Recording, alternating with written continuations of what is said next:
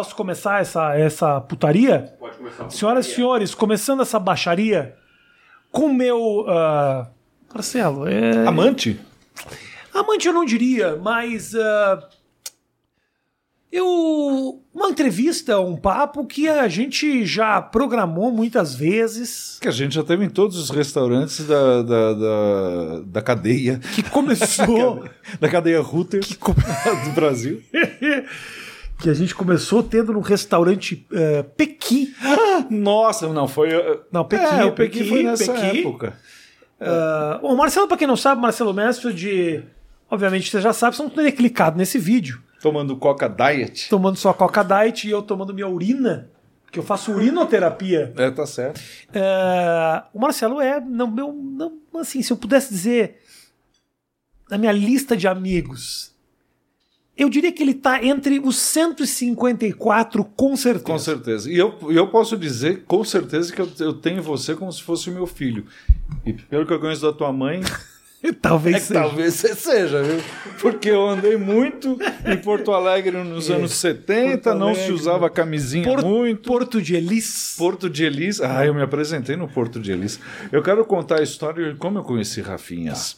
Por que falo Rafinhas? Porque uma mulher chegou e falou: E aí, você tem visto Rafinhas? E eu até hoje não entendi por que, que ela. E ela insistiu depois. Ela falou: Mas então, mas o Rafinhas tá fazendo alguma. Eu falei: Pô, ela tá falando Rafinhas. O, o, o, o Márcio Balas fala que uma vez um grupo bem perifa, assim, os caras lá do rap, tocando com som e tal, cruzou o Márcio Balas com os caras do improviso e ele assim, olha lá os Rafinhas Bastos. Meu Deus do céu, você lembra quando teve aniversário É. da, da menina, da filha do, dos Nardoni, e que eles mostraram lá? Conta essa história que é muito importante É muito historicamente. absurdo. É a seguinte, Coitado! né, era aniversário de um ano do, da Isabela. do falecimento da Isabela Nardoni. Absurdo isso, né? Um crime terrível. Primeiro, comemorar o aniversário da morte. Já é, já é ruim. já é ruim. E aí a câmera, e aí estão todos cantando assim, fúnebres, assim, na frente do prédio, cantando parabéns. Acho que era o aniversário dela, de, na- você." de, de verdade, não, Não, de eu acho que era o aniversário da morte, um ano da morte dela. Que Parabéns. Que, que tem, né? É estranho. E aí tava no Datena, parabéns pra você. E a câmera começa a mostrar o grupo todo assim, parabéns pra você. Daqui a pouco chega num menininho que tá mais embaixo, pequenininho, sem camisa, ele tá. Ele tá na vibe do hip hop. Parabéns pra você! Nessa data aqui. Era um absurdo e a gente falou. "O que ele tá, ele tá, ele tá fazendo isso no, no, no Parabéns no pra você nessa data. E fazendo. Era muito nojento aquele Ah, menino. E no- um dos nossos clássicos é a nossa O nosso, Nosso vídeo análise do, do, do- ca- do discurso do casal Nardoni. Exatamente. É discurso do casal Nardoni. Num tempo que não tinha isso, React, que hoje É, em dia se é. faz muito isso. Aham, A gente nossa. foi nós somos criadores do React. A gente foi criador de tudo. Até a gente fez o aquele. Que era eu tô chutando esse Chuta, microfone. fica à vontade. porque Eu sou acostumado com o cinema mudo. então o microfone me assusta, me assusta um pouco. Você sabe que. Então, mas a história, eu e o Rafinha, foi o seguinte: eu te mandei um e-mail de fã. Uhum. Porque eu tava vendo na AllTV, a AllTV nada mais era do que um grande YouTube, né? Aí, Não, era um YouTube num puta de um Puxa estúdio. um pouco mais pra você aqui, peraí. Aí. Ah, melhorou agora? Tá, vai. A voz melhorou. Você, você não tava ouvindo eu falando? não, tá, não tem fone. eu- O Matheus tá comendo biscoito. Esse ele tá comendo, não Porra tá nem aí. nenhuma. Bom, aí Ah. eu te mandei o coisa porque você tava imitando. Tinha um menino que era um, um chinesinho, que era um sucesso, cantor, era um desses, dessas pessoas que surgem. tá. Eu falei, mas esse cara é muito engraçado. E daí eu te mandei o coisa, você me mandou de volta. Ah, eu sou seu fã. Sim, você falou que era meu fã. Aham, eu menti. E daí você falou, você não quer vir no meu programa? E é isso que é o bonito da história. Eu fui no programa às nove da noite, É. às 10 terminou e a gente ficou até às quatro da manhã na cozinha.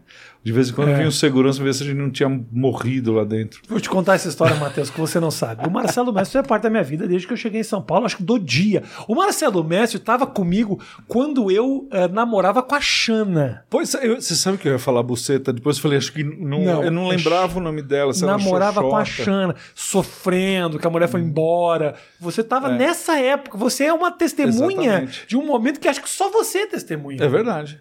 E aí, ah, eu me lembro, quando você me mandou a mensagem, eu acho que eu procurei e tal, você. E eu reconheci, porque o Marcelo Mansfield, eu já tinha uma relação que ele não sabia com ele, né?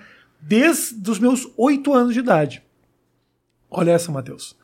Quando eu era pequeno, ah, pequeno não, mais novo, pequeno eu nunca fui, mas o Marcelo tinha uma propaganda na televisão. A, a, a, a minha professora falava assim para minha mãe: Ô Dona Yolanda, o Rafael, ele é uma, um terror. Ele assombra ah, o colégio, é terrível. Mas de vez em quando ele fica numa calma que parece o cara da propaganda do lanchinho. É, era lanchinho Quinor, que só passava no Rio Grande do O Sul. né? cara da propaganda do lanchinho era o Marcelo, porque era uma propaganda que acho que a casa caía e ele tava assim, querida, que tal, como é que era isso? Exato, né? que tá um lanchinho Querida, agora. que tá um lanchinho com a casa desmoronando, era um cara muito calmo. Era- E aí era o Marcelo. Quando ele mandou essa mensagem, eu falei, porra, mas é o cara do lanchinho, cara. Ah, mas você sabe o que que é o mais curioso dessa gravação desse filme? Ah. Foi porque daí quando a gente falava que tá um lanchinho, agora subia o Ronaldo Ciambroni. E o Ronaldo Ciambroni estava fazendo muito sucesso na época, fazendo a Carmen Miranda. Então, quando ele subiu, ele subia e fazia. "Ah!" Calma, Carmen. Não é assim. Ele falou: eu tenho que Aí me ele segurar. interpretava, cara. Não, é- não no comercial. Não. No teatro ele fazia, chamava uma certa Carmen, era um sucesso monstruoso. E ele foi fazer o comercial, ele tipo saiu do ensaio e foi fazer o Foi comercial. direto. Então na hora que ele tinha que levantar, ele levantava tipo o meu ganzá, não tinha nada a ver. E eu lembro que ele teve que se controlar, ele falou, não, eu tenho que segurar a franga porque senão...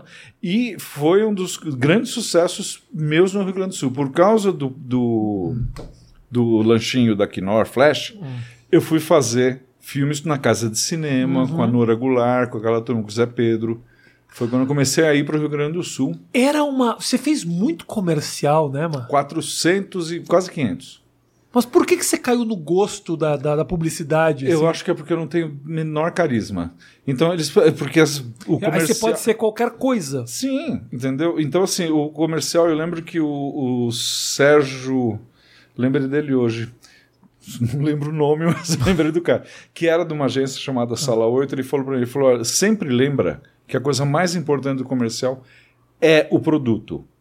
E sempre lembra que quando você entra para fazer comercial, você virou uma estrela de Hollywood, porque vem maquiador, vem cabeleireiro, vem todo mundo. Você fez comercial. Fiz. É uma coisa, fica todo mundo na tua volta até a hora de fazer o negócio. Então, assim, eu comia arroz com spray de cabelo jogado em cima, eu e Caio Blá, que fazia meu filhinho. Ele era desse tamanho. Ah, É, sorvete de purê de batata, né? Que você tinha que tomar. Hum, que delícia! E era um purê de batata não temperado. por quê? Porque a textura é melhor. Para não derreter. Ah, né? Então eles punham, punham sabão de barba, Você comia sabão espuma de, de barba, porque não podia pôr chantilly, porque o chantilly ia derreter. Ah. E você tinha que fingir que estava uma delícia. Então você comia pá, e cuspia na hora, né? Fazer propaganda de consumo é uma merda, É né? uma merda. Agora eu gostava de fazer de carro, né? De carro era maravilhoso, porque você ficava andando de ômega com ar-condicionado. Esses eram uma maravilha. Ômega. Faz É, 50 anos que é verdade. Não, que nem um dia desse eu estava vendo essa, essa cepa Omicron. Ah. Não parece um Monza Omicron. Monza. Não é? Você fez comercial? totalmente, totalmente automático. Você fez comercial de Monza? Eu fiz de Monza, fiz Ômega, fiz Lada, que está no, eh, tá na, no YouTube, Ah. e fiz também eh, Passar. O do Passar foi o seguinte, eu tive, eu trabalhava demais, Ah. demais, demais, demais, e, e- então era assim, eu fiz um dia um comercial, um show em Santos com a Grace Janox e Angela Deep, eu saí de lá, voltei para São Paulo, fui dormir às duas da manhã, acordei às cinco, fui para Salvador, gravei uma propaganda para a Volkswagen, da- da loja revendedora em Salvador, voltei, fiz uma, uma gravação em São Paulo, peguei um avião e fui para Porto Alegre. Eu cheguei tão em cima da hora, e elas no mesmo ritmo, cheguei tão em cima da hora que a, a Grace tinha baixado as minhas calças e a Angela subiu, entendeu? Para me trocar rápido para entrar em cena, era assim. Aí eu, no estresse, eu tive uma. Um bicho entrou pela orelha. Bicho? É, e eu peguei paralisia facial. Então eu fiquei assim durante meses. Então as pessoas falavam, acho que não vai dar pra você fazer comercial agora.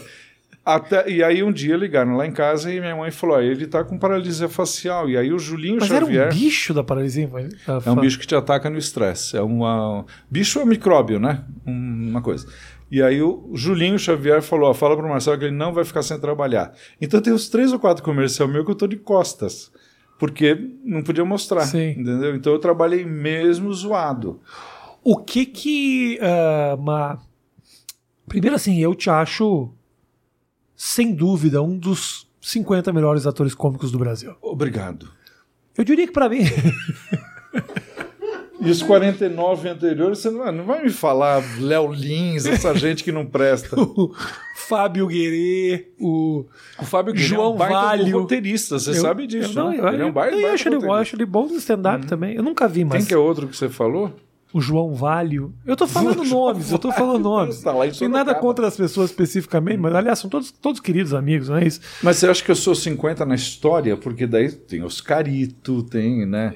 Eu já te contei minha Não, história. eu com a- te, o não, eu, Marcelo, eu sou muito suspeito, né? Porque eu sou muito teu amigo, assim. Não, pelo que você tá falando, não, Não, muito. muito, muito, mas eu te acho. Eu te acho. Você é um cara, Má, que ao contrário de mim, né? Eu sou engraçado na mesa contigo. Você me dá vontade de ser engraçado. Eu Uhum. não tenho vontade de ser engraçado no jantar de ano novo. Você não, você é.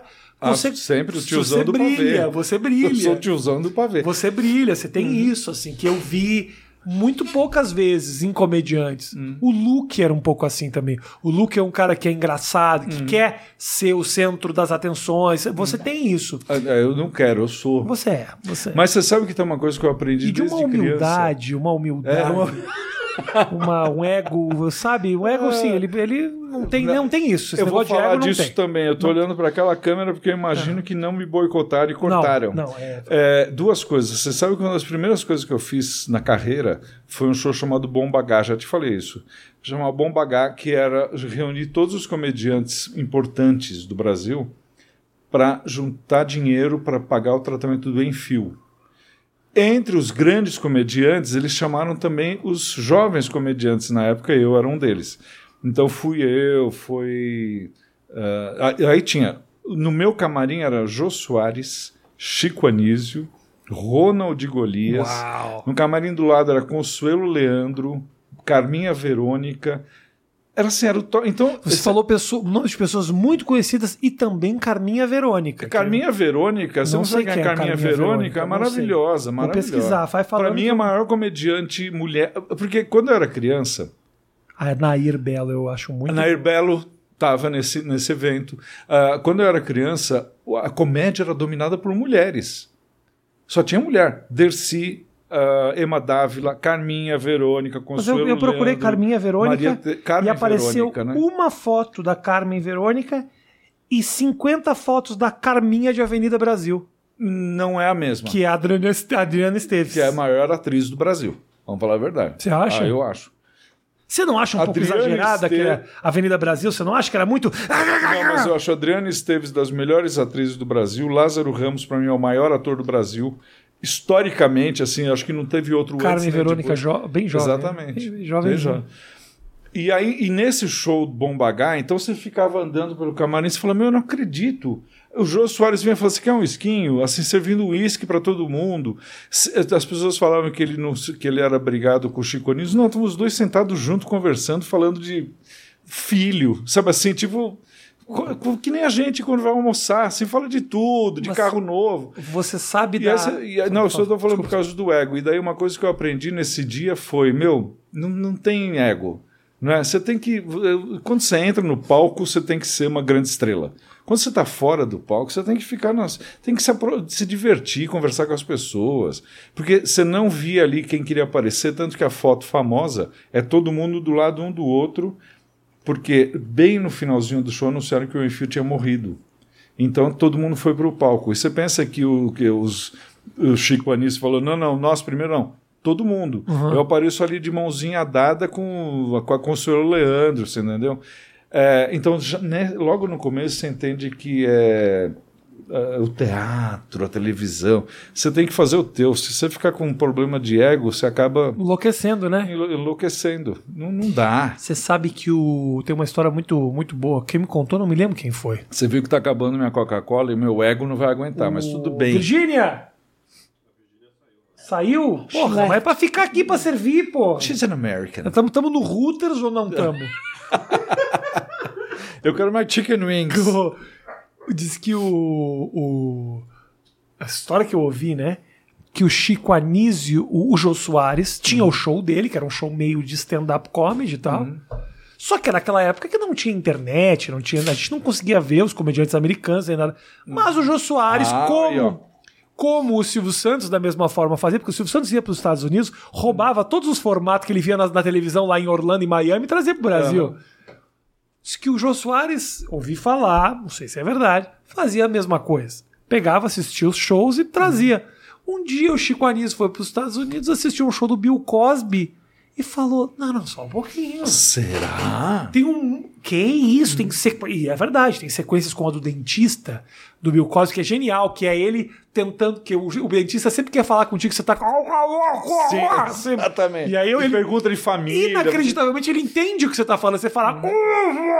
Ah, é, toda terça-feira? Ele entende. É, exatamente. E, e aí diz que o Chico Anísio falou, "Ah, então o Jô Soares rouba os caras tudo. Aí diz que o Chico Anísio voltou pro Brasil, ligou pro Jô, falou, Jô, só vou te falar uma coisa. Toma muito cuidado. Tem um comediante negro nos Estados Unidos que tá roubando Você todas tá as suas brincando. Será que é verdade? Aqui, ó. Eu acho que esses dois era, É, se é. provocavam, eu acho. Mas acho que eles conviviam bem. Acho que não tinha grandes problemas. O Brasil tem isso. Eu tava pensando outro dia, Mar. O Brasil tem essa história, porque assim, o Jô Soares, a história do Jô Soares, ela é incrível, né? Uhum. Sim, é um cara que. Uhum. começa, fazia vê muito teatro, era um cara que Cultíssimo. o cara faz é parte muito da história da comédia, não isso, do entretenimento do Brasil. Uhum. O cara fez um talk show que demorou lá 25, 30 anos. O Jô Soares está vivo. Tá vivo. E é como se ele tivesse sido esquecido, Marcelo. O brasileiro É não é. verdade. É assim, O esquece. brasileiro né? não é duro nesse sentido, assim. Não esquece, mesmo quando você tá vivo, tá na ativa como o meu, é servido de Coca-Cola quente.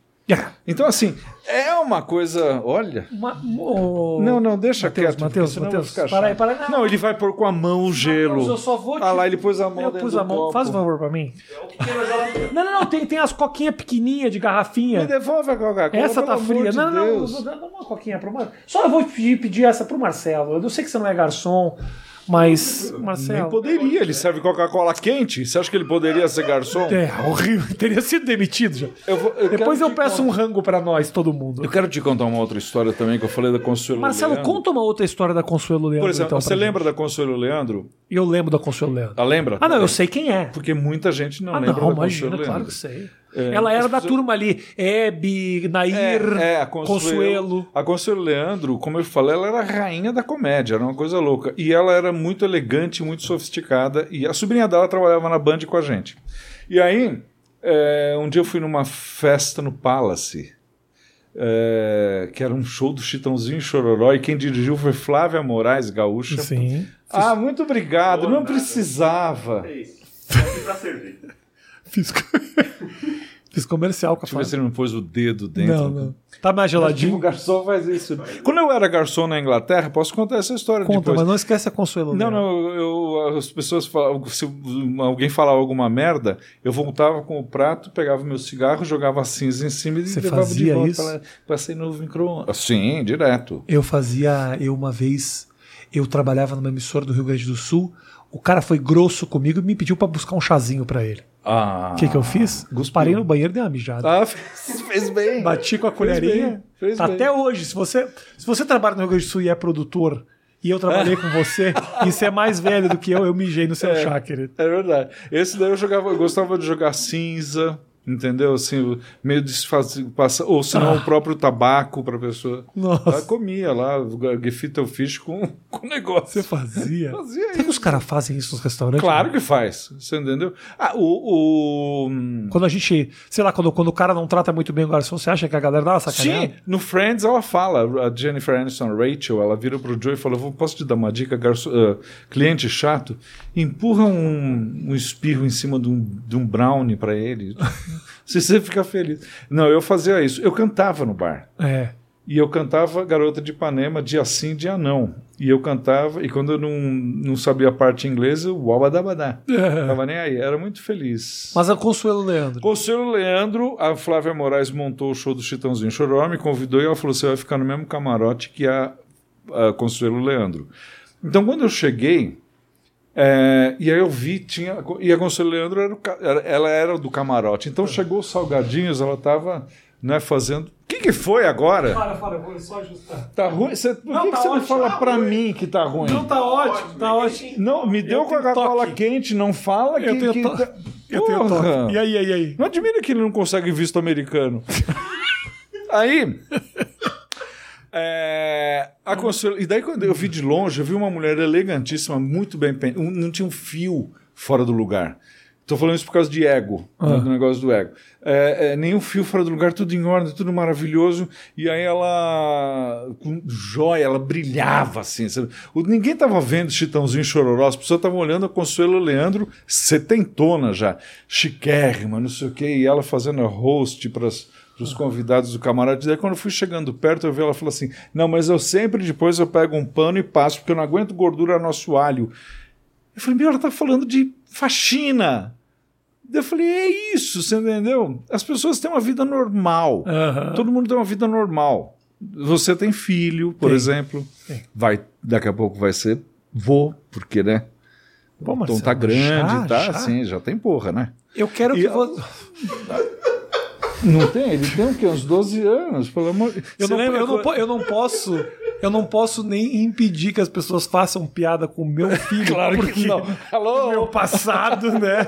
E eu lembro o dia que você contou, você não contou pra mim, você contou pra Marcela Léo, eu tava do lado, quando você contou que, que, que você ia ser pai. Eu, eu, é, É é- verdade, você chorou, né? eu choro pra qualquer coisa. Eu não, eu achei, falei, porra, mas vai ter que dar presente. Eu, É. eu, te- eu contei um segredo aqui pra eles, posso contar? Pode contar. Maurício Meirelles, a gente foi almoçar Ah, e a, a, a Evelyn tava assim, grávida, mas ela tava grávida do tamanho dessa mesa, não, não dava mais. tá. Assim, tipo, eu falei, eles eh, vai nascer.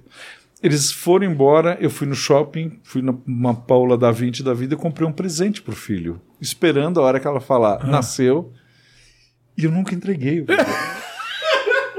Então eu tô pensando que eu vou usar isso em show. Mas calma aí, tá. Não, não É um presente que dá pra outra usar? pessoa. Não, mas já faz. O menino tem uns 5 anos. Eu não sei, daqui a pouco é uma, uma, uma coisa que, sei lá. um- Não, era uma roupinha de criança. Ah. Eu dei pra alguém e depois que eu falei, pô, agora não dá mais. Criança já deve estar com uns 3, 4 anos. Ah. E agora deve estar com o quê? Com 5? Não, não, acho que com uns quatro. Não ia servir mais. Quatro, cinco, Gabriel. Eu queria que você contasse Hum.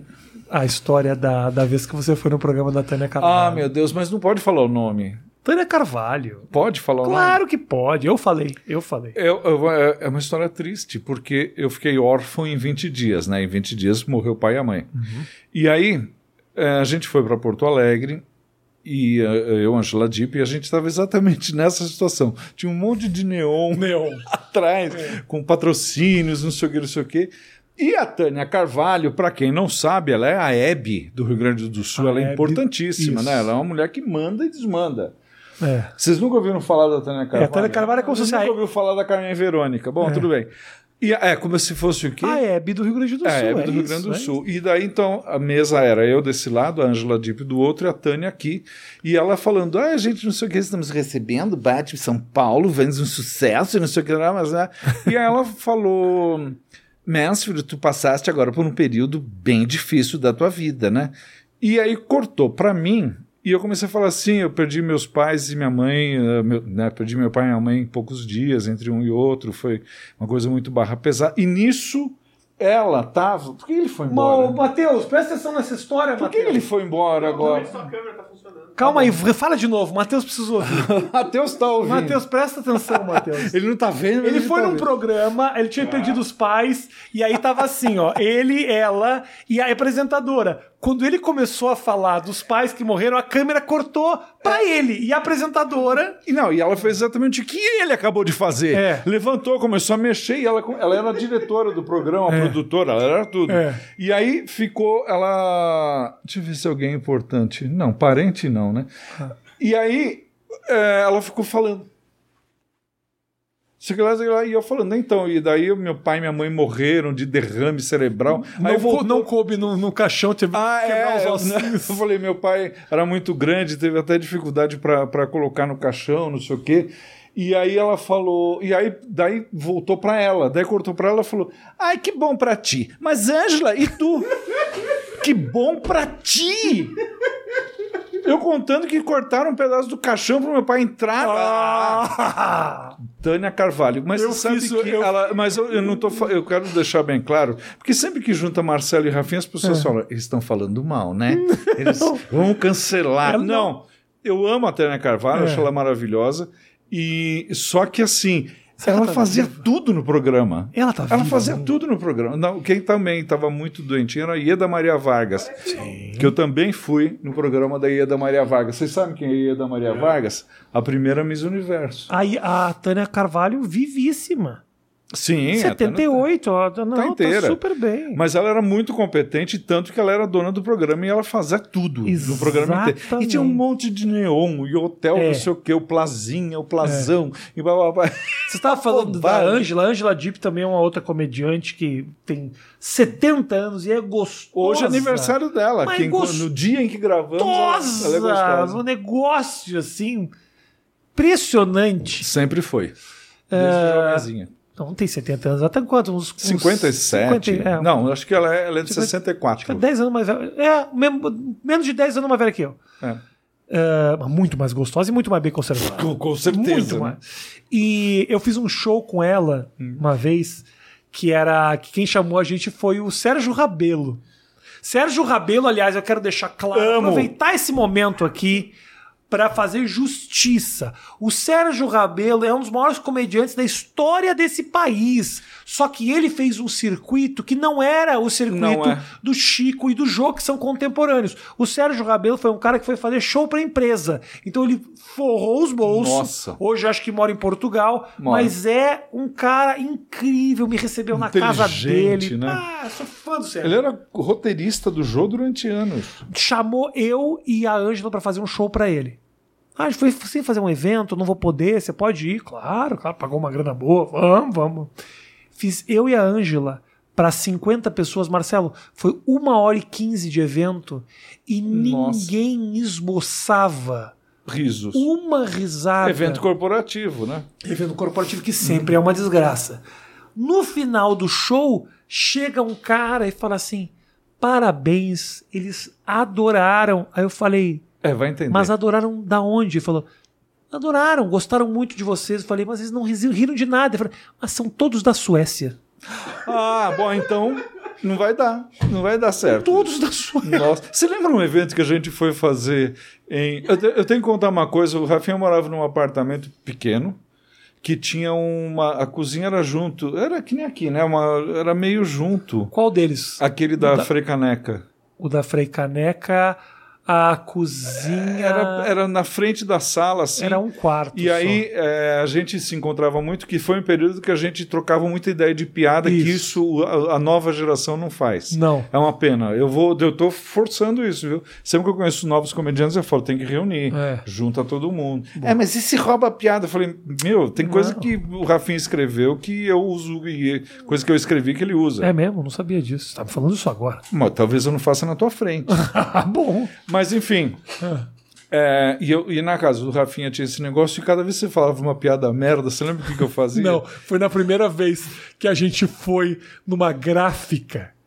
E eu tava passando o meu primeiro texto de stand-up que eu tinha escrito, estava super inseguro e ficava perguntando, Marcelo, o que, que você acha disso? O que, que você acha disso? Enchendo o saco, Marcelo, com a carreira já super estabelecido, bombando com o terço insano. Meu e eu Deus. o que, que você acha disso? O que, que você acha disso? Aí tinha uma. uma Fest. tinha um não tinha um buraco numa parede com dois negócios que parecem duas chaves da gráfica e o Marcelo o que, que você acha disso? Ele foi chegando perto daquilo, ele colocou a cabeça como se estivesse metendo a cabeça no forno e aquilo ligando, não aguentava maravilha. mais. E depois isso, então, aí eu lembro também no apartamento da Frei Caneca que eu literalmente ajoelhei e enfiei a cabeça no forno. Uma piada de merda. Acho que você não chegou a fazer.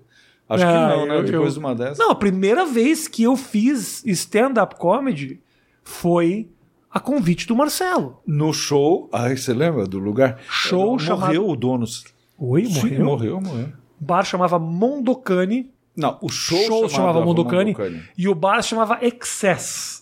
Que era o seguinte, a primeira vez que a gente fez stand-up, que eu acho que pode ser considerada o primeiro show de stand-up em São Paulo. Com certeza, uma semana antes você tinha feito no Rio, ou a Marcela tinha feito no Rio com o Cláudio Torres Gonzaga na, na livraria, que eu também fiz. Acho que eles começaram tipo 15 dias antes, o Comédia em Pé. A gente fez esse show chamado Mondocani, que era num bar sadomasoquista. Que você. É um show de comédia, ficava contando- Marcela Leal e Rafinha Bastos, Zé Sadomasoquismo. É, é. É, o cara que vai já é meio sádico pra assistir. Era um bar que você entrava, o, o homem entrava no banheiro dele, ia cagar e tinha um monte de foto de vagina, É. peitinho, e a mulher entrava no banheiro feminino, era piroca. É do Davi Cardoso Júnior, uma Pior- piroca molona Não, assim pra baixo. Piroca mesmo, não era tipo assim, desenhos, eram fotos Você lembra o dia que piroca. você chegou pro Davi Cardoso Júnior e falou: Mas me conta como é que tu fica de pau duro nas fotos? O moleque ficou sem graça, sabia o que responder. Curioso. Curioso. E aí a gente fez, faz- fez esse show, Mondocani, que foi a primeira experiência. Nossa, de você lembra. Então, que a primeira vez que eu me apresentei, que eu Exatamente. subi no palco, foi a convite do Marcelo. Você lembra que a parede era toda de pele de oncinha e Lembro. eu tinha uma roupa que era de pele de Lembro. oncinha? Então quando entrava parecia que eu era um homem sem cabeça. de croma, no chroma key. É, parecia que eu tava no cromo. E- O que- vamos explicar para as pessoas por que, que a gente fez esse show. Porque eu, produ, eu tinha como produzir o show. E você e a Marcela, vocês estavam meio. Como é que a gente faz? É. Eu falei, não, a gente, eu produzo, a gente faz. E depois também o Clube da Comédia no Beverly Hills, que também eu que produzi. Então, e depois. mas é um crédito, Marcelo, que eu queria muito que você colhesse, porque o. Hum. stand-up comedy em São Paulo, ele nasceu de você. nasceu de mim e, ah, e devo dar o crédito inspirado no Cláudio Torres Gonzaga, que chamou a gente para fazer lá. Mas é? um show que começou. Sim, sim. Tanto sim, que a gente. O, me- o nome era o mesmo, né? Clube da Comédia. Clube da Comédia em pé, Clube da Isso, Comédia exatamente. É, foi contemporâneo, os dois shows contemporâneos. O Cláudio Torres Gonzaga tem uma função muito grande disso. Quando a gente começou a fazer stand-up, o Cláudio tinha escrito um dogma. Exata, Lembra? os 11 mandamentos. Será que tem isso na Deve internet? ter, ainda? mas a gente. Pois é. O problema é que a gente se- segue um pouco esses 11 mandamentos. É, eu ainda faço do jeito que a gente tinha Eu também falado. faço mais ou menos. Eu entrei numa de storyteller que eu acho que para mim fica mais fácil. É, não tem o dogma Eu não na, na- tenho na dogma. internet. O dogma basicamente eram regras. Aqui, ó. Aqui, ó. Aqui tem Dercy! as regras que eram pra fazer, ó. Não seja um comediante, não pegue piada dos outros, não use efeitos de iluminação. É. Ah, então, assim, basicamente é. Basicamente é- era, eram 10 regrinhas que explicavam para as pessoas o que a gente fazia. E durante muito tempo, né, o Marcelo, no show, na primeira abertura, que o Marcelo era o mestre de cerimônias do Clube da é. Comédia, que era eu, o Oscar, a Marcela Leal, o Márcio. Márcio Ribeiro. Depois entrou o Diogo, aí depois entrou, e Henrique Pantaroto. entrou o Danilo mais pra frente. Henrique Ah, Pantaroto o Henrique. tava logo de cara. E a gente, no show, a primeira entrada do Marcelo era explicando para as pessoas o que que, era que, stand-up. era aquilo que a gente estava fazendo, que era stand-up, porque as pessoas não sabiam. não sabia. Você entrava no. As pessoas estavam muito habituadas com o humor de personagem, com as imitações. A Terça Insana era o maior sucesso da comédia. Naquele momento, Naquele voando. momento. E, e sabe, eu conheci o Márcio Ribeiro, a gente teve junto. Quem que tá roncando? É Dercy. Eu- Filha da. Eu fui com você buscar esta cachorra. Foi? Sim, faz uns 15 anos.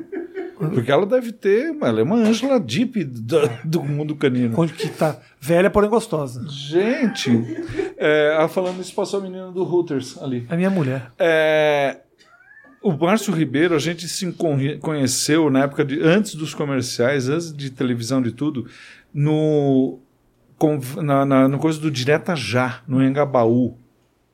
Assim de gente. Eu lembro, eu cheguei uma vez para fazer um teste para um comercial, quando, eis que se não quando, aparece a, a Tina, que era uma saudosa diretora de elenco, e falou: Márcio Ribeiro acabou de ter um infarto. Foi o primeiro. Depois daquilo, foi 14. 14 um, um pedaço de É. filé de frango com bacon atrás do outro. Você tá- sabe quem é o Márcio Ribeiro? É o cara cara do X-Tudo. Ele Que- fez. Então, eu, eu, o X-Tudo, era, no começo era eu, o Gerson de Abreu e a Raquel Barcha. Aí eu fui fazer novela, o Gerson ficou, acho que com a Fernandinha Souza e mais algumas pessoas. É, eu, sempre, eu gosto de falar isso, que a Fernanda Souza me substituiu. Na Pão, o, o Henrique Strotter entrou, e daí depois entrou o Márcio Ribeiro com o Norival Riso e uma outra turma, e ficou anos o X-Tudo no ar. Ninguém lembra de mim, as pessoas lembram do Márcio Ribeiro, filho da puta. Ele ficou conhecido no X-Tudo. O O, Taz também, o Taz também. Não, esse era Ratimbum. Ah, o Taz era ratinho. O Márcio Mesma Ribeiro mesma teve o enterro dos sonhos, né? Foi a coisa mais. Foi uma comédia o enterro dele. com Posso contar aquele detalhe que você queria chegar no, no- do lado do cachorro, Tirar uma selfie. tirar uma selfie? E o Murilo Gam mandou uma coroa de flores dizendo: agora você pode comer minha mulher? Lembra disso? É um absurdo. O, o enterro do Márcio Ribeiro foi como ele O Márcio- gostaria que tivesse sido. O Márcio Ribeiro chegava para a mulher do Murilo Gun. Murilo Gun, um dos maiores palestrantes do Brasil. Que tem uma mulher muito bonita. Ele fala: Vou me masturbar pensando na tua mulher hoje. o Márcio era grosseiro. Falava, como é que ele falava? Era, Nossa, a melhor ele piada falava, dele. era- Porra, comi uma gorda, pareceu que eu tava empurrando uma cômoda. era maravilhoso. Não era ele que tinha essa que ele falava assim: Porra, comi uma mulher de, que não tinha os dois braços, meti de quatro, cada bombada era uma cambalhota. Uma vez a gente foi fazer um evento corporativo, era eu, Márcio Ribeiro, a Roseli Silva e a Isadora Ribeiro. E por algum motivo que a gente não entende até agora, cheio de fazendeiro, foi em Cuiabá, cheio de fazendeiro. E aí uma hora chegaram dois fazendeirão jovens assim, com chapelão, e falaram para mim e pro Márcio: "Falaram, se vocês quiserem, a gente leva vocês até São Paulo no nosso jatinho, não sei o que, não sei o que. O Márcio Ribeiro, na frente dos caras, falou: Porra, esses caras querem comer a gente? Estão oferecendo jatinho, eles querem comer a gente.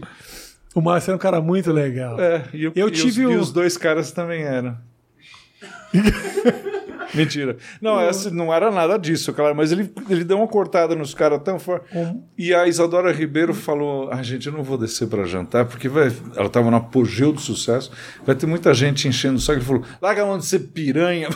Acabava com ela na frente dela mesmo. Isadora Ribeiro, uma das melhores pessoas que eu conheci na minha vida. Você acredita nisso? Porque as pessoas não lembram dela. Não, ela Não lembram da Isadora Ribeiro. mais da Isadora Ribeiro na vinheta do do Fantástico, Fantástico do que no trabalho dela de e acho atriz. que da Tieta. Pode ser, mas o melhor trabalho dela é um curta que eu fiz um dos segmentos eu fazia chamava Oswaldianas e um dos segmentos ela fazia era uma coisa maravilhosa que era uma, uma invasão espacial e a Isadora era a estrela desse segmento e era um trabalho que você fala meu ela é uma baita de uma atriz legal por que, que não dão uma oportunidade para ela legal. O que entendeu? que o que que te levou a fazer novela? Como é que era? eu fazia ó, o X-Tudo Aham. e fazia shows Tá. para baixo para cima, show de personagem e tal. E eu e o Carlos Fariello tínhamos um show chamado Os Vanderleis. Os Vanderleis, era os- a gente foi fazer uma grande festa dos Vanderleis no Colômbia, que era do Ângelo, que foi o dono do Excess. E daí a gente chamou todo mundo que tinha W e V para fazer. Então era fotos de Vânia Toledo, direção do Wolf Maia, participação do Vexame, Vanusa, Vanderlei e Valdir Soriano. Aham. É, o Vexame foi, o Wolf Maia foi, Beijando da Marisa Hort, né? o Vexame era a Marisa Hort. A Vânia Toledo foi, mas o Valdir Soriano e a Vanderleia não foram. E a Vanusa foi. E a gente pegou na mão a carteira de identidade da Vanusa escrito Vanusa, porque todo mundo acha que é nome, que é Ah, né, Ivani, apelido. né, que era um apelido. E durante este show, então o que o Wolf Maia fez a direção, é, a gente ensaiou por uns dois, três dias. Você chegou a conhecer a minha casa da Pompeia? Não, né? Sim, claro que sim. Aquela casa. Ah, não, não, não, não. A casa que depois foi do, do Jogando no Quintal? Não. A outra a casa que a, o Ah, tá um papo foi- muito nosso isso aqui. É, né? o Jogando no Quintal. também, eu vou contar essa história. Não, calma aí, quando acaba da novela. É, e daí, no meio, então era eu, o, o Carlos Fariello, o Rui Minharro é, e todo o elenco do Blue Jeans. Os caras marombadão, Marcelo camisa. Novaes, Alexandre Frota. Era Alexandre Frota, tinha todo mundo. Era o coro da gente. Bacana. E no meio do negócio, o Wolf falou: Você quer fazer minha novela? Aí o Fariello falou: Claro que ele, claro que ele quer fazer sua novela. E aí, é, a partir daí, então eu fui fazer a novela no Rio. A, a prima, a sobrinha do Wolfmar era muito minha, é minha amiga, Thaís de Campos, então a gente já conhecia tal. E aí eu fui fazer a, a novela Mulheres de Areia e foi e era uma delícia fazer Mulheres de Areia. Não é porque Qual é da Mulher de Areia? Qual que era a, a trama principal da Mulher as, de Areia? Ruth e Raquel eram as duas Ah, gêmeas ah, que se é apaixonavam. boa. Como é que é que falava o Tião? Ah, o Tonho da Lua. O Tonho, da, Tonho da Lua. Lua. E era uma maravilha. O Tonho da Lua foi um personagem tão forte, tão forte, que qualquer pessoa que tinha qualquer desvio na fala durante anos foi chamado de Tonho, Tonho da, Lua. Exatamente, era muito forte. E era a segunda versão. A primeira com o Guarnieri era muito melhor né, do que a do Marcos Frota. Ah, era a segunda versão? muito- Era a segunda versão. Quando eu estava terminando a novela, e eu morando no Rio, morei um- no, aluguei um flat, morei um pouco com a Giovanna Gold. A Giovanna Gold fez uma coisa maravilhosa por mim. Eu estava no Rio há uns três dias, né, me preparando para fazer a novela, ela falou: Vamos passear pelo Rio de Janeiro à noite. Eu não lembro como é que eu voltei para casa. Eu bebia na época, agora não bebo mais, mas na época eu bebia. Eu não lembro como é que eu voltei. Dirigindo. Você se imagina o- aonde ela me levou. Eu sei que teve um que eu acho que a gente tomou álcool puro com água tônica. Nossa. Acho. Aí, há pouco tempo atrás, eu falei, Giovana, você lembra disso? Ela falou, não. Eu falei, "Pô, claro que você não, Não, vai lembrar. Você estava pior que eu. Mas, enfim, a gente se divertia muito. Com, daí tinha uma turminha, a Giovana Gold, do Moscovitz, era uma, a Isadora Ribeiro, Alexa da Chamas, a gente era uma turminha que se divertia.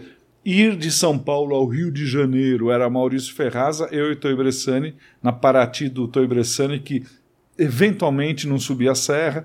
Era uma delícia. Quando estava quase chegando no finalzinho, eu fui na sala do Paulo Biratã, que era o chefão maior da, da Globo. Eu falei, Paulo, eu estou querendo continuar, eu tô, adorei fazer novela, eu quero fazer mais. E eu sei que vocês estão começando a produzir a Nova Califórnia, que é um conto do Lima Barreto, que tem um papel para mim, que é um prefeito cornudo, que fica empinando papagaio com as crianças. Ele falou, então, o Mulheres Herê fez muito sucesso, eu não vou aproveitar ninguém. O meu papel era pequeno, né? Ele falou: não, não, eu não. Não, você tem, você tem que fazer mais um trabalho aqui com a gente e aí a gente encerra a parceria. Porque o contrato da Globo na época acho que era isso. Você era contratado para novela e ficava um rabicho. Você podia apresentar concertos internacionais, alguma coisa, Santa Missa aos domingos. Você tinha que fazer Você decide. que foi o que eu fiz. É, quando eu saí da sala dele, ah, o do estava subindo. Eu falei, e a gente tinha, acho que tinha marcado de jantar, alguma coisa. Onde você está? Ele falou, estou indo conversar com o Paulo Biratã que eu vou fazer a novela das oito. Pera, ele acabou de falar que não. Bom, tudo bem. Desci para pegar minhas coisinhas no camarim, contra a Suzana Vieira experimentando peruca. Eu falei, você vai para uma festa? Ela falou, não, eu vou fazer a novela das oito. Eu falei, porra. O cara me enrolou, né? Mas tudo bem, não quer me contratar. Passou um tempinho, você decide. E aí eu fui fazer o Você Decide por uma única razão: Mário Lago. Que era eu e o Mário Lago contracenando. Uhum. E o Mário Lago, para mim, é, é o maior de todos que já existiu. Não é? Porque o meu, ele, Paulo Gracindo. E o Mário Lago, ele falou para mim que ele se sentia injustiçado porque, ai meu Deus, que saudades da Amélia, é uma música feminista. Ele Mas era deram um jeito, compositor, ele era né? compositor. Deram um jeito de inverter e parecer uma coisa machista. Não, ele fala, a Amélia era uma mulher que batalhava, era uma batalhadora. Talvez não se usasse esse termo quando ele me falou. Não era, mas era uma mulher fodona e as pessoas entendem ela como sendo uma mulher fraca. Enfim, Submissa. Submissa. E, aí, e eu tinha uma fala. Olha como o Paulo Biratã gostava de mim. Eu tinha uma fala que era, of course. Mas eu passei o dia conversando Não com era o Mário nem Lago. português, a turma. É, era eu, Mário Lago e o, e o Ângelo Antônio, que é um amor. Então a gente passou o dia conversando, porque cada vez que ia montar luz, que levantava alguém para mexer em câmera. Ah, Te conta, não sei nem porque eu vim. Bom, ah, aí terminou meu contrato e nunca mais a Globo chamou. Nunca mais, ficou por isso. Anos depois, fui trabalhar com Roberto Talma, Ah. que era muito parceiro do Paulo Biratã quando eles dirigiam novela e tal. E fiquei amigo do Talma, a gente fez o Direito de Nascer, novela do SBT. Sim. Que não era do SBT, era uma produção independente que o SBT comprou cinco anos depois. Caralho, produção independente de novela. O negócio. Sim, era. Olha que adiantado Porra, que era. Muito. E aí É, e fiquei super amigo do, do Roberto Talma. Daí um dia eu contei para ele essa história. Ele falou: o Paulo Biratã não gostava de você. Eu falei: não. Ele falou: se você soubesse quantas pessoas queriam te chamar para fazer novela. Ai, caralho. Eu falei: mas não gostava por quê? E aí? É? Qual a história? Ele falou: ele não te achava é, interessante, não achava que você tinha tipo para novela. Eu falei: mas pensar. Ele falou: eu pensei em te chamar para fazer uma novela na Globo, ele não deixou. Eu falei, beleza. Bom, Que bosta. morre Paulo Biratã. Um, sei lá, num sábado. Quarta-feira me ligaram fazer a da Angélica. Na sequência fui fazer Chiquinha Gonzaga, a novela. Como é que chama aquela? Vila Madalena, entrei na primeira fase, fiz quatro, cinco Você Decide. Precisou o homem morrer para trabalhar na Globo. Você decide, eu não sei se as pessoas lembram disso. Você lembra disso? Vocês lembram disso?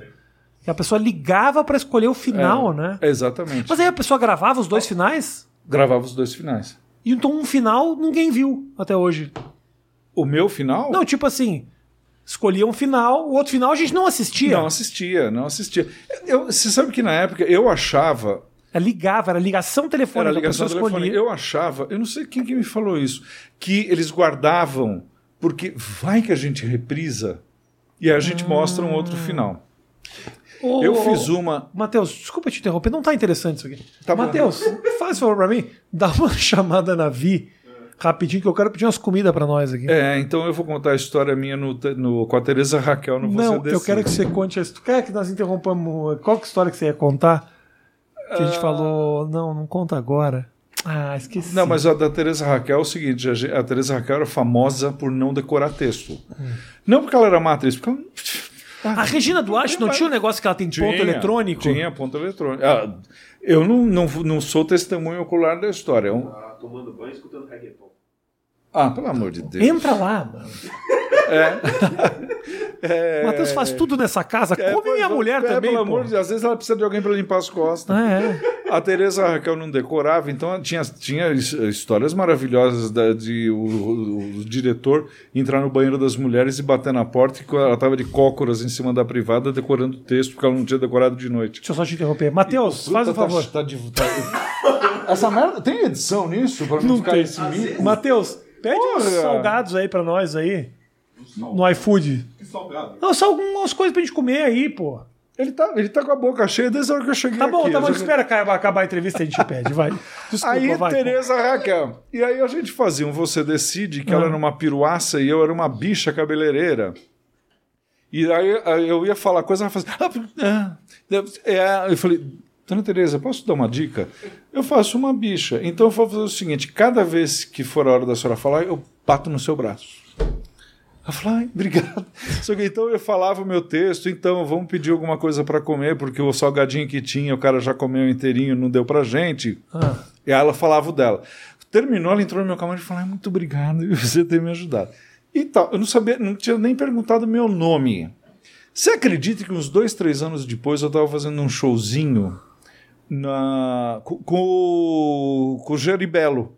Com, Com o Jerry. Jerry. Tava fazendo show com ele e ela entrou, ela e o Ipojuca, o Ipojuca Pontes, que era o marido dela, elas entraram. Ela falou: Eu li no jornal que você estava se apresentando, lembrei daquela vez, nossa parceria. Ela achou que eu virei parceirão da. eu falei: Minha Teresa Raquel veio até o meu show. Agora, o que que diferencia, assim... Você já teve a oportunidade lá fazendo novela Uhum. de fazer com quem não sabe fazer novela e de pessoas que são, assim, Opa! sabem sim, muito. no- Regina Duarte, Suzana Vieira. O que que faz a... O que que sabe a Regina Duarte e a Sônia Vieira que os outros não sabem? A Suzana Vieira, eu fazia Mulheres de Areia e o meu personagem era cômico. É, e tem uma determinada. Só que a novela é o seguinte: você pode fazer o personagem cômico e daí chega uma hora que a tua patroa morre na sua frente. Ah. O que, que essa empregada vai fazer? Ah, do- ela morreu! Não, não, ela vai ter que ir. Aham. Putz, olha. E tinha uma cena em que o Dr. Virgílio, que era o Raul Cortez, ia se matar. Queria se matar. E eu entrava na cena e convidava, ah, doutor Virgílio, não faz isso, não sei o que, não sei o que. Sai. Ah, resolve, não sei o quê. E eu fazia um papel cômico estabanado. Então o que aconteceu? Quando eu entrei, eu já entrei chutando a porta. Você entendeu? Ah, esse é o doutor Virgílio, pelo amor de Deus, não sei o que, não sei o quê. Por sorte, teve algum problema técnico, teve que refazer a cena. Quando eu saí, a Suzana Vieira falou: vem cá. todo mundo sabe que isso é engraçado, porque ela, é- ela é uma maravilha, mas ela é grossa pra caralho. Ela falou, todo mundo sabe que isso é engraçado. Ninguém não precisa ficar o tempo inteiro engraçado. Ela falou, nesta cena, você tem que entregar pra ele, porque se você não entregar direito, ele vai se matar. Pensa nisso. Eu falei, entendi. Entendi. E aí eu entrei com esse som da voz da Suzana Vieira me falando isso, e eu fiz a cena e ficou maravilhosa. Anos depois, Chiquinha Gonzaga, a gente gravando não sei o que, eu passei por trás dela, falou, para! Que daí ela já mandava tudo. Falou, para! É para você passar na frente. A câmera está aqui, por que, você está passando por trás de mim? A cena é sua. Então, a Suzana Vieira é uma professora, você entendeu? Ela ensina tudo. A Regina Duarte foi legal porque ela ela é tipo am- amigona, assim, você entendeu? Eu cheguei, eu estava muito nervoso, porque eu estava entrando na novela na metade, não conhecia ninguém, as pessoas me tratando, tipo, você, vou, ei, fica ali, não sei o quê. Assim, o Denis Carvalho estava de, de licença médica, então estavam me tratando, sabe, o figurante de São Paulo que vai fazer massagem na Regina Duarte. E aí eu estava tenso, daí eu falei para ela, falei- e ela, concentradíssima, tá? eu falei, ela falou, ela falou, tudo bem? Eu falei, não, eu tô com muita dor nas costas. Ela fez assim, vou te mandar no meu massagista. E voltou pro dela, ficou no de- na dela assim de novo. Então, sabe uma coisa? Você fala, tá, ela é boa colega, ela é do caralho, tal, tal, tal. Três dias depois veio o Denis Carvalho, a gente teve que refazer. Porque daí ele falou, vocês não pegaram o ator, gente. O ator tá aqui para fazer o papel, vocês não, não, não gravaram ele. Então, tem isso também. Uma equipe de 600 pessoas no estúdio, às vezes as pessoas fazem muita merda. Entendeu? Então, e aí vem o diretor e conserta tudo, né? Entendi. A novela é uma maravilha. É bom fazer novela? É, uma, é muito bom. Uma coisa que a Regina Duarte falou. é, Você não fica eu esperando pergunto- muito tempo. Fica. Mas não quem é o protagonista. E aí um dia eu perguntei para ela, eu falei, é, acho que ela, ela não usava ponto direto não. Acho que ela foi por o ponto, não lembro nem se ela pôs o ponto ou se falou isso. Mas eu perguntei para ela, eu falei, mas é bom esse negócio? Ela falou, eu decoro um livro por dia desde 1966. Então a cabeça não, não Sim. aguenta, né? Então dá para Imagina, é entender. muita coisa, né? É, 32 cenas por dia, né? Eu gravava 5, 6, eu ficava esgotado, eu dormia no carro, voltando para casa. Bati várias vezes. Quem que vem dirigindo e dorme, né? E quando, ah, Marcelito, que você. Agora tá na temperatura que, que você me entregou aquela hora, viu? Marcelito, quando que você descobriu que o teu negócio era mais o humor? Ah, 1962. Mentira. Desde criança. Eu sempre gostei. E outra coisa, eu sempre fui. Eu sempre achei que o humor era a grande arma para você se enturmar. No colégio, nos reuniões de- da igreja aos domingos, não é? Tudo, sempre o humor na família, não é? Sempre eu me defendi com o humor o tempo inteiro. É, mesmo quando é mau humor, né? Que às vezes também o seu Lili é um mau humor. Mas né? é um engraçado. sucesso. Agora, quando eu era criança, tinha muito programa de humor. Por isso que eu te falei, era dominado por mulheres. Uhum. Dercy, Carminha Verônica, é, essa que a gente falou, a Consuelo Consuelo Leandro. Leandro. O, Nair o Belo. moleque do, do. É, Nair Belo. Era uma, uma maravilha. Era, era uma melhor que a outra, você entendeu? A minha madrinha Lilian Fernandes Sim. era, cantava o Tchá Tchá Tchá de Cabo Frio. O programa Times Square, olha isso, era um programa que tinha uma orquestra. Eles entravam, eles cantavam um número e aí eles faziam um número cômico. Mas você via isso e falava, eu quero fazer parte disso? Sim, quero fazer parte disso. E eu, eu queria ser artista. Eu queria ser artista. Tanto que eu fui estudar piano, eu estudei seis anos de piano. Hoje não consigo Sabe tocar, tocar nada. no danoninho, nada. Não, sabe por quê? Porque eh, não era o meu talento. Eu sempre tive a E o vocação. seu talento é o quê, Marcelo? Eu, a- atualmente, eu ser aposentado. Ah, viu? ok. Eu nunca. Não, mas eu vou te falar uma coisa séria. As pessoas falam, ah, que, que bobagem falar isso, mas eu não acho que eu sou talentoso. Eu acho que eu tenho vocação. 99. Jane Mansfield falava: 99% é, é a vontade e 1% é o talento. Eu não acho que eu Não tenho acredito talento. nisso, eu acho não. que eu tenho a vocação. Eu sempre quis, eu nunca entendi uma pessoa Aí você pense em quem você quiser, que fala assim: a gente não vou hoje porque eu estou passando um pouco mal. Eu já fiz espetáculo com o olho inchado, com de óculos escuro, pra, pra- porque o olho estava inchado. Eu já fiz órfão de seis dias fazendo show no Rio de Janeiro. Tinha acabado de enterrar o pai, sabe assim? É, eu fiz com perna quebrada. Lembra quando eu quebrei a perna? Sim, sim, Eu fui- sim. com perna quebrada. e Eu vou contar isso porque isso merece ser contado. Eu quebrei a perna, fiz os três shows que eu precisava fazer, inclusive um evento corporativo em Porto Alegre. Quando eu fui fazer domingo, que eu estava engessado, a Marcela Léo virou e falou: Não, não, mas se você ficar no palco, não dá pra gente fazer. E eu não fiz duas, dois dias do Clube da Comédia, e depois, quando o Oscar pegou uma gripe e faltou, ele foi pago e eu não, né? Até hoje. E outra? Se for pagar pra mim tudo que eu dei de presente pra aquele Clube da Comédia. E outra, filho. já que fala, a gente nem vai entrar no assunto Clube da Comédia, teria tanta coisa pra falar aqui, querido. Mal e bem. Toda essa versão que você vê da história, ah, porque fez isso, porque fez aquilo, porque o Marcelo traiu, porque o Rafinha não sei o que, meu irmão. Tem uma versão completamente diferente do outro lado.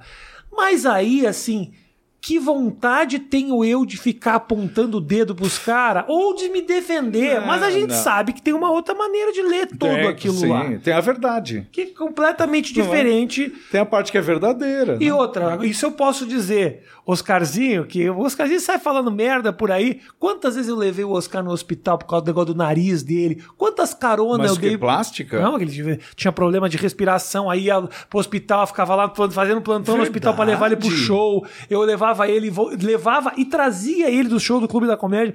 Ele entrou no Clube da Comédia fazendo stand-up porque eu convidei. E o filho da puta agora se abraça no Danilo, sai falando merda de mim, tudo que é podcast. Toma no teu cu, Oscar. Vai Verdade. crescer. Ah, Ah, na idade eu, eu dele, só não nunca piso em mais. cima de ti porque eu respeito o anão. Porque o Leandro, Ah. porque o Leandro Hassum foi fazer filme de papel de anão, se fudeu que os anão tão puto com ele. É, o... Os anão, ah, toma, vão, o anões, vão tomar nos seus cozinhos. Que horror! O filme não é sobre anão, o filme é sobre um homem pequenininho. Você lembra do Rui Minharro, meu amigo Rui Minharro? Sim. O Rui Minharro tem 1,60m. Ele poderia fazer Você aquele viu? Ah, eu, você tava filme. Eu você sou tava- o pai da Juliana Paz no Mas você filme. Quer ver o Marcelo Mansfield em filme? Vai na Netflix agora e bota na busca da Netflix. Amor- Rassum e Anão. Não, é... Você consegue.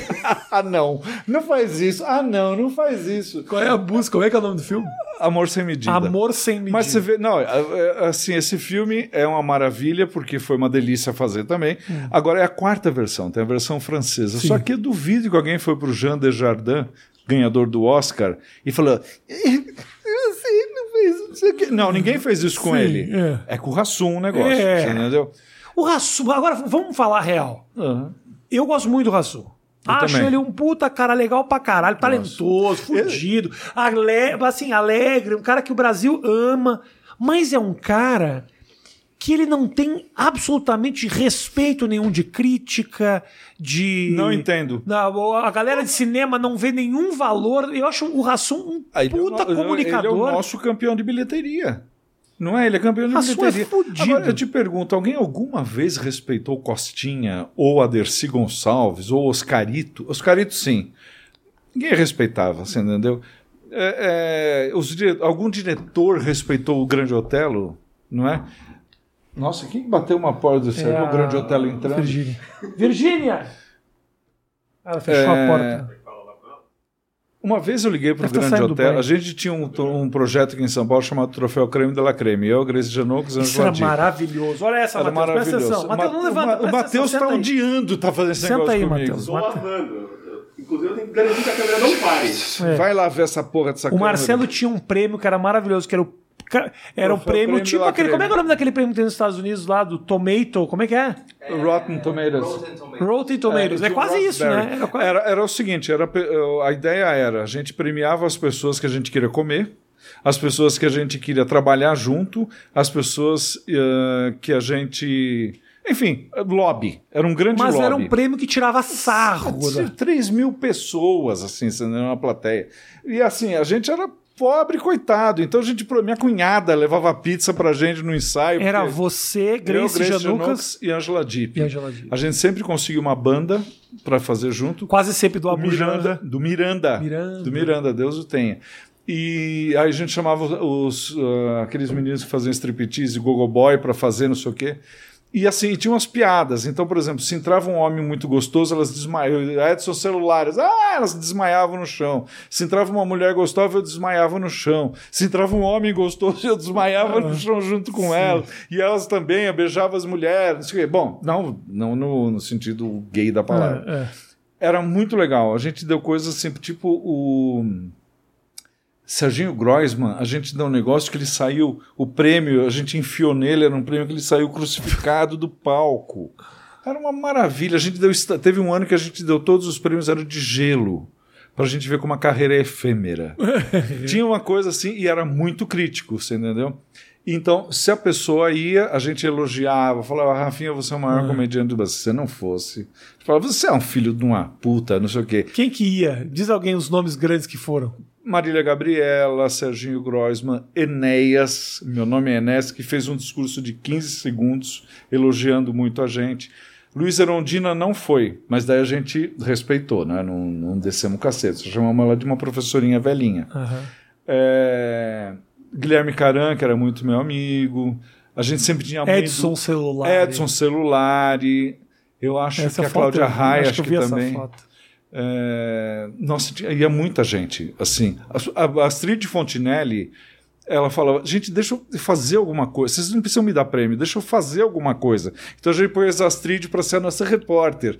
Então ela seguia a Ângela, falou: e aí, Ângela, tudo bem? Falou: não, a gente acabou de ser estuprada, e não sei o que, umas coisas, umas baixarias. O que que você acha da Cláudia Raia que hoje, quando olha, fala assim: Porra, eu era casada com Alexandre Frota. Coitado, eu acho. Não, eu, eu, eu posso te falar, eu acho o Frota do caralho, eu acho mesmo. eu, eu acho Eu ela acho tá falando. frota do caralho. Mas eu imagino que pra ela, que é toda.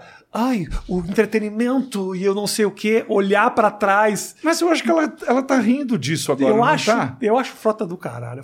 O Frota foi mainstream pra caralho. Em tudo. Em tudo. Em tudo. Ele foi fazer pornô. Mas Ele- eu acho que ela, eu, eu tenho impressão, posso estar errado, ela me parece um pouco fresca. Não! Não, errado. Ela é bailarina, ela tem todo um. Eu, eu dei aula na escola da mãe dela, eu tenho muita coisa para contar. Eu tinha uma amiga que dava aula na, na escola da mãe da Cláudia Raia em Campinas. E quando ela faltou, uma ou duas vezes ela faltou e eu fui dar aula lá. Era uma estrutura maravilhosa. Então a Cláudia Raia é legal? A Cláudia Raia é E legal. desculpa, eu, então, eu Cláudia conheço Raia, desculpa. Eu você que está assistindo aqui, Cláudia Raia, eu peço desculpas. É, é, Talvez você seja eu- muito mais legal do que eu imagino. Eu vou te, não, eu vou te contar a história como ela é legal. Hum. Ah, aí eu fui uma ou duas vezes dar aula na escola dela, a mãe dela era muito profissa, assim. Quem faz balé, entendeu? Tem uma certa. Não, uma, uma coisa. vamos- Disciplina. é, uma disciplina maravilhosa. Os anos se passaram, eu fui trabalhar com uma ah, produtora chamada Isa Raia, que é prima da Que Cláudia. nome horrível. Isa Isabela, Raia. Isadora, acho que era Parece Isadora o ou de um Isabela. peixe. E aí, beleza. Daí um dia ela ligou para Cláudia Raia e falou: Meu amigo Marcelo tá indo para o Rio, se apresenta ali. Ela fazia o programa do Jô. Uhum. Lembra que eles falavam: Vamos malhar! Sim. Ela me. Que, Eu aliás, lá, ela, ela que namorou o João. ela namorou o Jô. Eu cheguei, ela não, acho que ela nem. Cláudia, você lembra disso? É, eu cheguei no Rio, Ah. ela me pegou pela mão e falou: Vem cá, vou te apresentar para o Jô. Aí eu fiquei conversando com o Jô uns 5, 10 minutos. Voltei, ela falou: Fica aí para assistir, fica aí mais um pouco, não sei o quê. Fiquei assistindo, maravilhoso. Edson Celulari, o primeiro casamento dele era com uma atriz chamada Malu Pessin, uma grande atriz, está tá por aí ainda no teatro. E ela me treinou para o exame da Escola de Arte Dramática. Você pode me dar um minutinho? Você vai soltar A um gente pouco? vai conferir isso aqui depois do intervalo comercial. não tem. Não é isso. Virgínia! Vem cá! Nossa, mas ele grita com essa mulher. Eu, se fosse ela, ia embora para os Estados Unidos Desculpa, meu amor, que eu te amo muito. Eu tô, eu tô te respe... eu tô com um novo nível de respeito com você, Virgínia. Vem aqui rapidinho. Porque esses moleques daqui, um, eu, que ele não fez nada. Nada, tá sentado aí. você Fico tá pagando fazendo esse pra nada. Me faz um Você tá favor. no sol ainda. Você pede umas comidinhas pra nós aqui? Pede uns salgados, o que você quiser. Combina aí com o Matheus que ele tá. É tão bonito uma mulher de banho tomado, Ela é né? muito linda, tão O gostosa. Matheus foi incapaz de me dar uma Coca-Cola Linda, gelada. minha Olha, meu copo tá vazio. O copo tá vazio. Marcelo, ah, eu. Vai pedir o quê? Um japa? Não, o que, que você vai pedir? Salgadinhos? Pode ser Coxinha? É Adoro. Isso, isso salgadinhos, eu- coxinhas, guibiminhos, assim, sabe? E umas refri pra gente. Gelada. Eu- Tá gravando eu, eu ainda Só, tá, tá merda? gravando. Puta eu só quis pariu. interromper porque a história da Cláudia Raia tava insuportável. Não tava mais aguentando. Porque eu falei, ela é legal. E ele me deu uma, uma- um histórico de uma história que envolve a irmã. Não, isso- e aí a- chegou história é- é- na nova, na antiga mulher do Edson celular. Que não tem nada a ver. É pai dos filhos dela, do Enzo. Deus O- é- é- Você vê que é sempre assim, né? Quando você pergunta pra alguém sobre alguém, a história vira minha. Eu fui pra escola da Cláudia Raia. O ego. Ela me O levou ego. pra conhecer o jogo. Ai, o ego. Mas é verdade, eu, eu não fiz o programa do Jô Ah. e nem voltei mais pra dar Não. aula na, na escola dela. Tá continuando? Tá tudo gravando. É, um dia eu encontro com essa minha amiga que era professora de dança. Eu falei, e aí, tudo bom? E aí, como é que tá fulano, ciclano, ciclano? Ela falou, morreu. Eu falei, ai, morreu fulano. Não vou falar nomes. Tá. Eu falei, que pena, não sei o que, não sei o que. Passou. Tempos depois, eu acho que eu estava até com você e com a Júnia. A Virgínia tá ouvindo? Não. Eu- Ela é eu- amiga, Eu amiga. conheci todo mundo que É. ele namorou. Que eu penetrei. É, E a gente a, a gente tava no Planetas, Uhum. um dos melhores restaurantes da classe artística. Agora vai Quando- abrir a janela Planetas. Isso não É, vai acabar nunca. Não, quando de repente um cara fez assim, ó. Eu fiz. Eu falei, "Ah, acho que tá hum, me reconhecendo. Afinal, a Cláudia Raia me apresentou pro jogo. e aí, passou. Ah, Os anos passaram. Eu fui fazer um- uma viagem de navio, que é uma coisa muito gostosa e que agora vai ter Oscar Filho fazendo, né? Oscar vai ser o entre- show em navio. show- show em Pobre navio. dos tripulantes, mas vamos embora. Não, tadinho, ele não tem culpa. Ele não fez por mal. Tô brincando. E aí. É... Tô brincando, parece que eu tenho raiva dos que eu nem tenho. Eu, eu não. sei- Bom. Não tenho. é, Porque tá tão pequenininho. Fui fazer a viagem de navio. No meio do navio chega um cara para mim e falou: Você não me cumprimenta mais? Eu falei. Tudo bom, Fulano? Ele falou: O que, que aconteceu? Eu te cumprimentei há uns meses atrás no planeta, você não falou. Eu falei: Sabe o que acontece? Ele falou: Ah, já sei. Fulana falou que eu morri, né? Eu falei: é, Sim. Eu falei, mas ele falou, pra você eu morri do quê? Eu falei, pra mim você morreu de AIDS. Ele falou, ah, é é melhor, porque teve um que eu fui assassinado e me jogaram na cova rasa. Eu falei, o quê?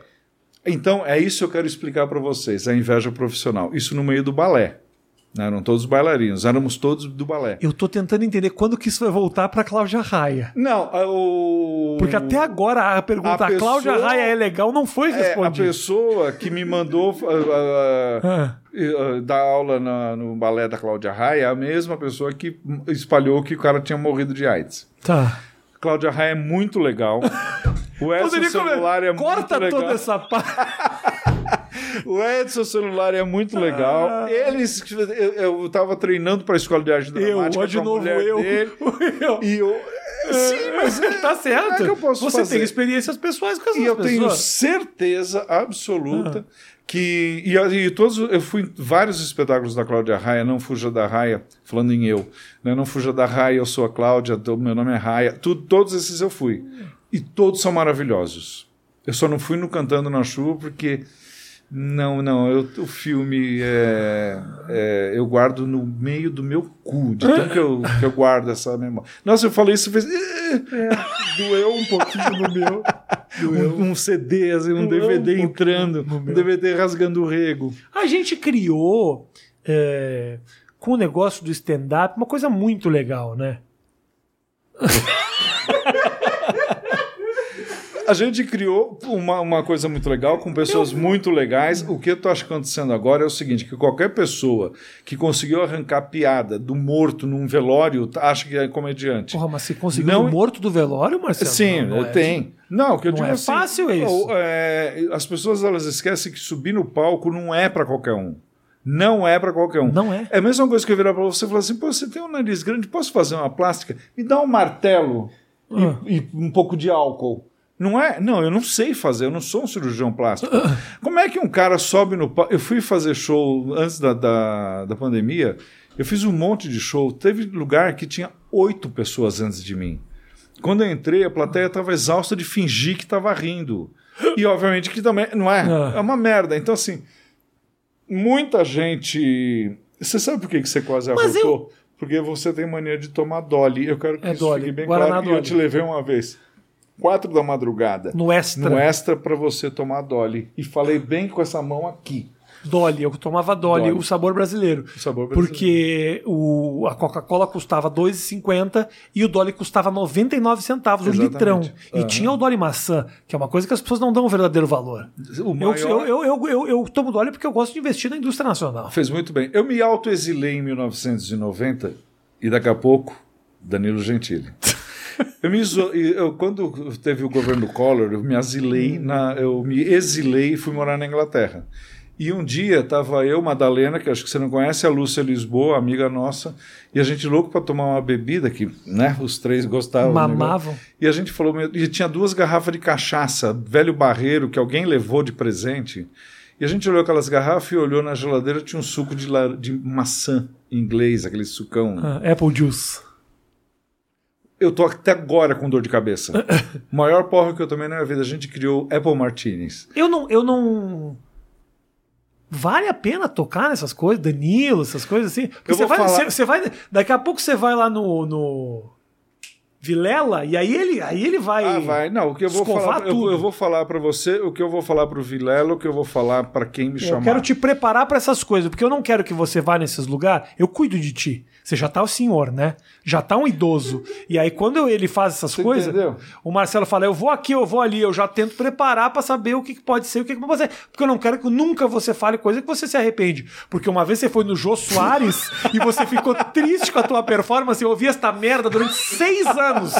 Que eu fui no Jô, eu não tava bem, não tava bem, não tava bem, e perdi a oportunidade. Foram seis anos falando Seis da porra anos. do Jô Soares. Então, assim, eu não quero que você vá nesses podcasts. Mas Ah. Eu editei e só pus a parte boa Ah, do programa. do os jogo. 28 segundos É. da E entrevista de e 45. graças a mim, você apareceu no programa do jogo. Eu apareci. A minha seu única merda. aparição do Jô Soares foi, Foi em au- em um off. áudio, um off conversando com o Mansfield. Tá bom, né, de papo já, né? Eu nem percebi, foi tão rápido. eu cheguei aqui ainda era- eu tava a feira tava ainda tendo feira na porta. Forte abraço e... E é isso, né? Tá bom, né? Falamos mal de gente pra cara, falamos mal do Edson Celular. Eu falei, eu falei bem do Edson Celular. me ajudou a entrar na Mal da Cláudia Raia, que é uma mulher maravilhosa, uma Ela grande... é, ela é Mas maravilhosa. falou mal. Um abraço, gente. Até a próxima. Tchau.